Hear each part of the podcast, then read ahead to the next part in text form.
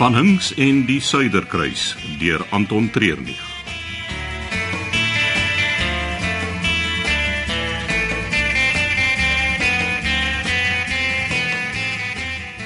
En nou kom ons by die laaste item vir die dag. Die telling is 4 elk. Vir die item het ons besluit dat kaptein Bylof vir die personeel sal deelneem teen Armand van Hinks vir die gaste. Ek skiet al ketty vandat ek my eie titi bottel kon vashou. jy moet my nie onderskat nie, né? Ek staan nie vir nik bekend as die Griekse boertjie nie. Van Kleila tot Kettiskiet. Ek het al menige grootbek laat les op sê. Elke deelnemer kry 5 skote en daar is ook 5 borde. Die bord moet breek wanneer hy raak geskiet word om te tel as 'n punt. Die meeste punte wen. Is julle gereed? Jep. Ja, Nou goed. Neem julle eerste skote. die kaptein van die skip kan maar eers te gaan. Dankie, ek sal. Mooi mik en skiet op die uitasem. Ek weet hoe om te skiet.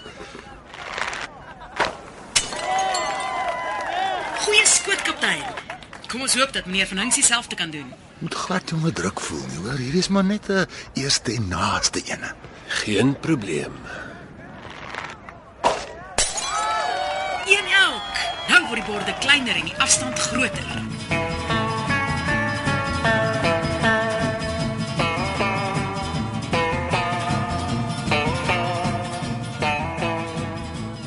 En hoe gaan dit hier? Ag, Ah, Vier elk. Hulle het albei sover die teikens getref sonder veel moeite.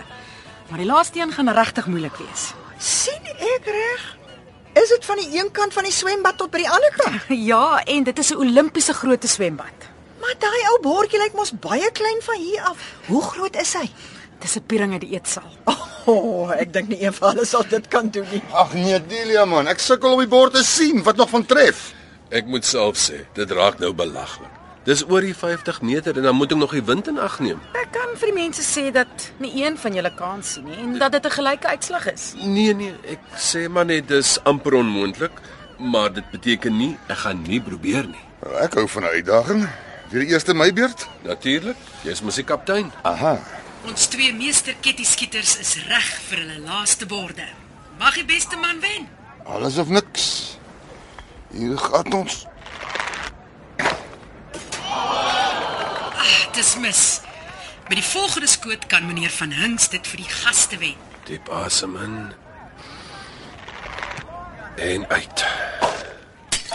En die laaste bord lê aan skerwe, wat beteken die gaste wen. Vir die volgende uur is dit happy hour by die swembadkroeg. Koop 2 vir die prys van 1 en is alles te danke aan Armand van Hinks.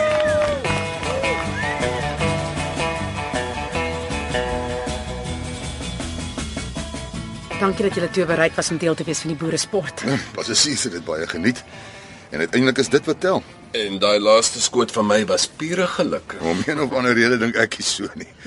As jy so goed is met 'n geweer as wat 'n ketty is, wil ek nie voor jou loop eindig nie. Gaan julle môreoggend saam met ons uit na die eilande toe? Al ek sal nie kan nie. Daar is een of twee toetse wat ons op die skip wil doen. Dit is die eerste keer dat die dame vir 3 dae aan een op die oop see is. Ons gaan net seker maak dat alles nog perfek werk. Ek sal saamgaan. Ons het vanaand 'n sokkie in die hoofsaal en ek het gedink as julle nou Jo, nee nee, daar trek ek die lyn. Ek is sonder ritme gebore. Jy het nog nie eens gehoor wat ek wou sê nie. Ek sal dit draai kom maak, maar op een voorwaarde. En wat is dit? Ek en jy open die dansvloer. As dit is wat dit my gaan kos om die kaptein op die dansvloer te kry, dan kan ek net ja sê. Eh, Wat hoor ek van 'n dans? Eh, Julle moet weet ek move it soos Hm. Jagger. Mm, en ek het dit al gesien. Dis impressive. Dis alles in die jippe. Ek dink ons moet die dansvloer open met 'n boere musieknommertjie, O nee, daar's geen jippe in boermusiek nie. maar baie ritme. Ek sal seker maak ek mis uit op daai ene. Delia, kan ek gou saam met jou praat? Ja, natuurlik. Verskoon my asseblief. Sien jou vanaand. Ek sien jou môre.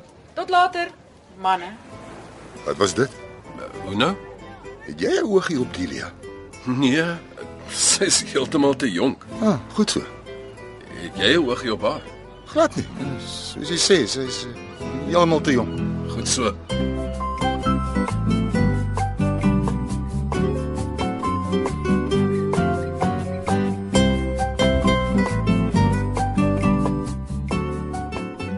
So is dit hoe die ongelooflike Jermaine Raaf se kleedkamer lyk. Ek nooi nie sommer mense hier in nie. Dis my happy place.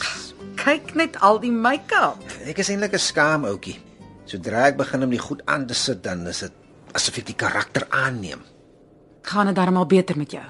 Ek vat dit maar een sou op 'n slag. Wel, al die gaste wat so ver kom kyk het, was net vol lof. Wat ek jou nou gaan sê is net vir jou ore bedoel. Ek verstaan. Ek is ernstig, Delia.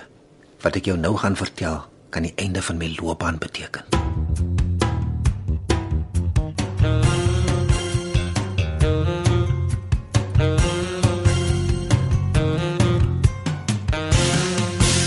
Skip lyk soos 'n ligtoring in 'n see van donkerte. Ja. As ek op die land moet oornag, dan sukkel ek met al die ligte. Op 'n snaakse manier is dit asof die donker my veilig laat voel. Gepraat van die donkerte. Uh -huh. Ons moet uitvind waarvoor al hierdie wapens aan boord is. Ja, dit pla my ook baie. Moet iets te doen hê met die roete wat ons volg. Vra nou na Dar es Salaam. Want ek het jou al gesê daar is niks aan daai kus nie. Miskien is dit waarna ons moet gaan soek. Mm -hmm. Wat word van jou verwag in daai 2 dae wat ons met die kus aanhou opvaar? En Moet jy iewers anker gooi? Gebeur daar snaakse goed aan boord in daai 2 dae? Mm -hmm.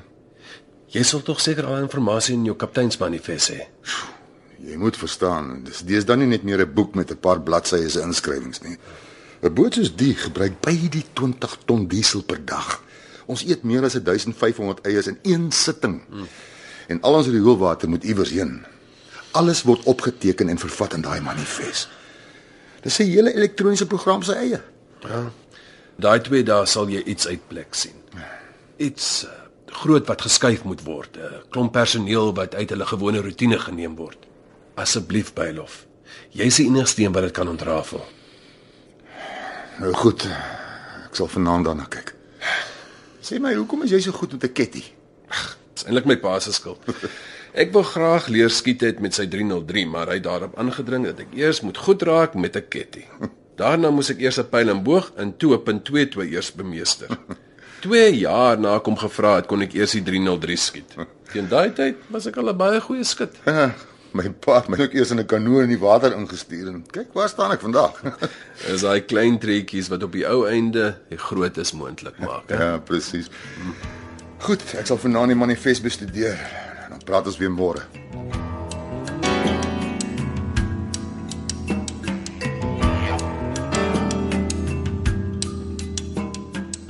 Dis amper tyd vir die 10 minute kop. Wat is dit wat jy my wil vertel? My lewe op die stage is verby, Bokkie. Ag, wat is dit die keer? Ek weet ek het nou al voorheen wolf geskree, maar maar die keer is ek ernstig.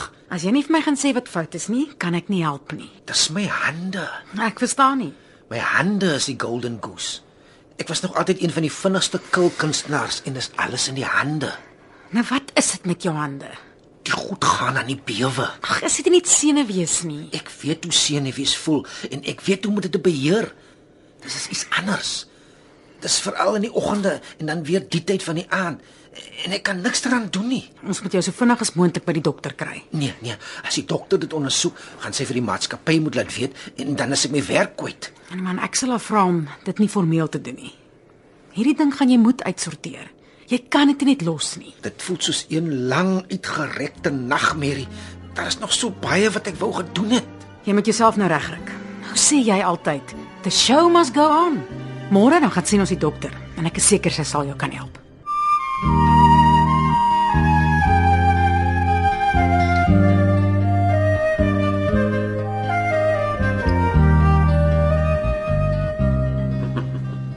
Lyk my die dans het jou gisteraan behoorlik uitgeput. Wat probeer jy sê? Dat ek sleg lyk? Natuurlik nie. Jy lyk 'n bietjie moeg, maar nog steeds mooi. Ag, ek bedoel, eh, ja, kan ek sit? Natuurlik. En hoekom is jy skielik so vriendelik met my? Wat bedoel jy? Aan die begin kon jy my ontrent nie verdra nie. Nou soek jy al wit voetjie van gisteraf. Wat is jou storie? Geen storie nie. Ek het net gedink aangesien ons so baie gaan saamwerk, kan ons net sowel dit op 'n vriendelike grondslag doen. Ek glo nie 'n woord wat jy sê nie, maar ek sal vir nou saam speel. Hoe laat vertrek ons na die eiland toe? 9 uur. Dit is bietjie vroeg vir die gaste, maar ons moet teen 3 uur terug wees. Klink na 'n lekker uitstappie. Dit is wit strande, blou water en heerlike sonskyn. Mens kan nie vir meer vra nie. Ek het jous 'n dag af nodig, ja. O nee, jy verstaan nie. Jy gaan die passasiers moet beskerm, meestal teen hulle self. Seker maak dat niemand verdrink of wegraak of seer kry nie. Op hierdie soort uitstappies gedra hulle hulle erger as kinders.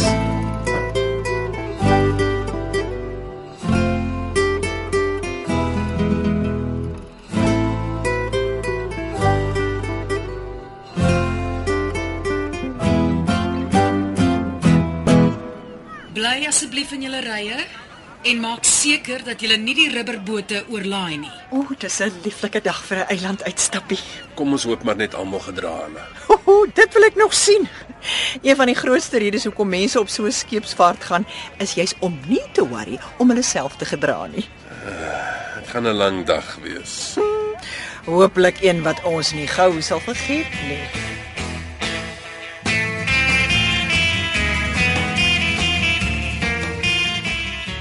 Van Hinks en die Suiderkruis word vir RSG geskryf deur Anton Treurnig.